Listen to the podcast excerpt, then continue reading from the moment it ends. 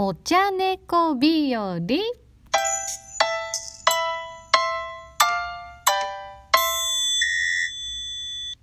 こんにちは。茶友人の吉永正代です。珍しくすぐ更新しちゃいました。こんなこともあります。さあこのコンテンツはいつもお茶とマインドフルネスのことについてお話ししてるんですがえっ、とね一つ改めてお伝えしたいのがマインドフルネスってスピリチュアルではないんです。いろんなエビデンスが出ていて、えーとね、心療内科などでは治療にも使われているストレスケア方法です。国も認めていてちゃんと保険が適用されたりもしているんですよ。なのでマインドフルネスはスピじゃないです。でもスピ好きなんですよ私。今日もねあの星ひとみ先生の監修されたお財布が届きました。いやもう気分上がりますよ。あのスピリチュアルって本当かどうかを疑ってもう真実を暴こうみたいな姿勢の人って時々いるんですけど本当かどうかということよりも楽しいかどうかで私は判断してます。まあ、疑いたいんだっていうスタンスの人はねもうとことん気が済むまで真実を探求していただくのがいいのかなと思いますけれども私の場合はねそれが楽しいかどうか気分が上がるかどうかっていう判断軸で向かい合ってるんですよ。これね自分軸がしっかりしてくると自分の人生を作っているのは自分だっていうその究極のベースの部分が強固になるのでその足元がしっかりした土台があるとスピリチュアルとかもね変に深入りしないで軽やかに楽しめちゃうんです。でそんなスタンスで楽しめばいいなってエンターテインメントだなと私は思ってます。なので YouTube でこう占いのチャンネルみたいなのもよく見るんですけど正直ね当たる当たらないはもうどっちでもいいんですよ。それよりもその動画を見たことであこの先の私の生活になんかいいことあるかもって楽しみにできるかどうかそこなんですよ。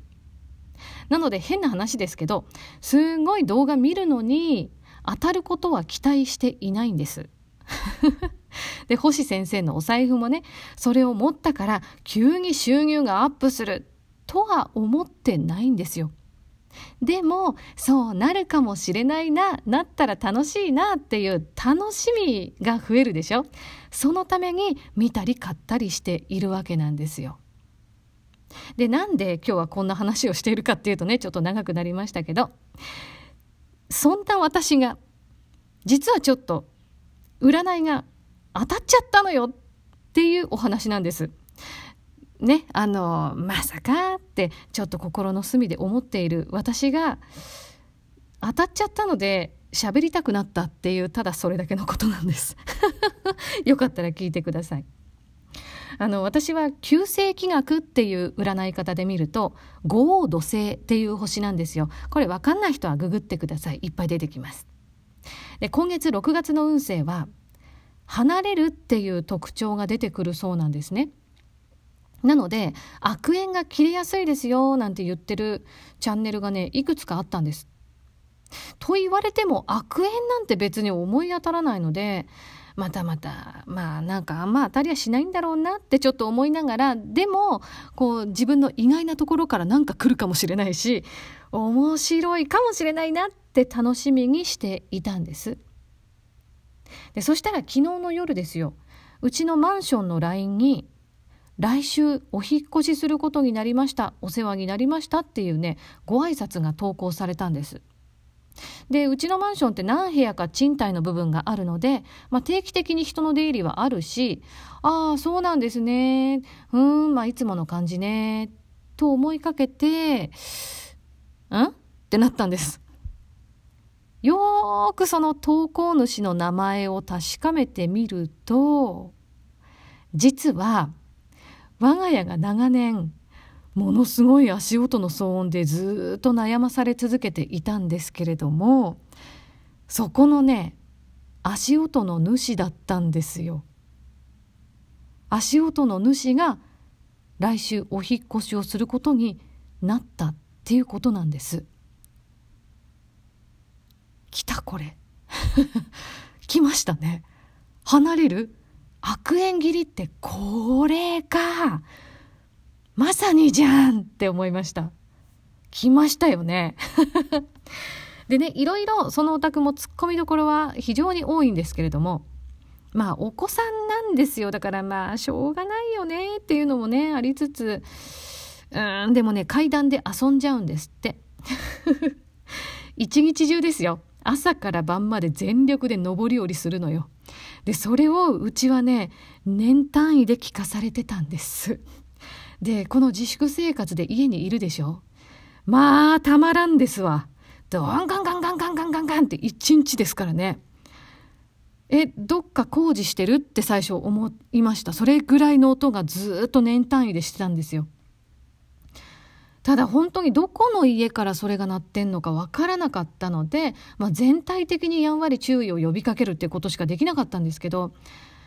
やっと突き止めてあここのお宅かなっていうのがやっと最近分かって、まあ、ちょっとこう優しくマインドフルにねご相談をしましたらまああのね逆ギレしたり開き直ったりっていうお宅ではなかったです。で、えー、やっとっちゃやっとなんですけど、まあ、防音シート的なものを敷いてくれたみたいでどうやら。音はするんだけど遠い感じにはなったんですよね。うん、であのー、ここねこれ本当あの人生の分岐点なんていうハッシュタグもねラジオトークありましたけどまさにかもしれない。これねいや言われなくてもやれよとか敷いたら遊んでいいってわけでもないぞとか あのツッコミどころはたっぷり残ったまんまなんですただしあやんわりと優しく指摘をしてあげれば一応動く気はあるんだね対策をしてはくれるのねといういいことも見えてくるわけですよさあどちらにフォーカスするかっていう話です。で私はねマインドフルネスの心得がありますからいい方にフォーカスをする自分で選ぶっていうことを決めて生活をしていました。なので対策をしてくれたことに感謝をしてそちらになるべくフォーカスするように生活をしていました。まさにマインドフルネスですね。あの生活の中でこうやってね生かしていくんですよ。決してただただ我慢をするっていうことではなくって自分がどっちを選ぶ何にフォーカスするっていうその集中をする先を選んでじっくりと自分がそちら選んだ方を感じるようにするっていうそれがねマインドフルネスの生活の中での生かし方だなと思っています。なのでフォーカス集中する先を選ぶっていうのはねマインドフルな対処法なんです。で、えーと相変わらずね音はうるさいんですよ。するんだけれどただそんな風に生活してったらだんだんね心は平穏になっていきました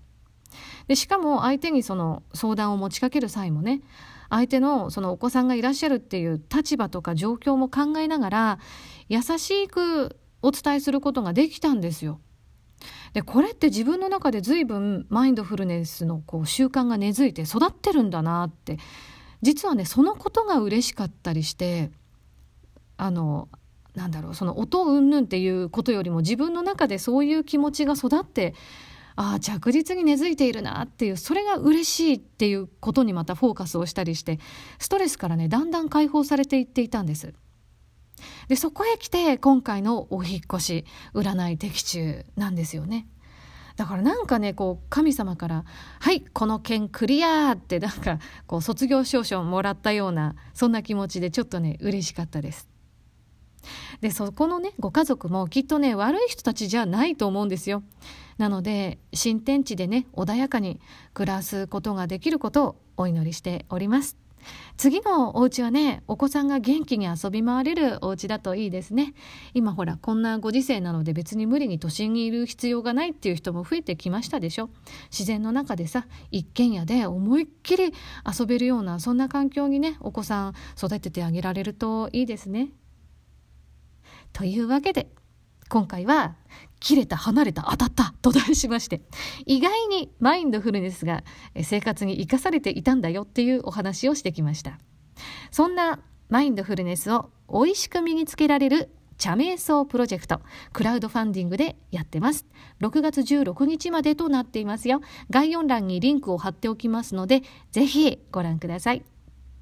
では引き続きフォローご質問いいねネギ大歓迎です。今回も聞いてくださって本当にありがとうございました。それではまた次回です。茶友人の吉永正代でした。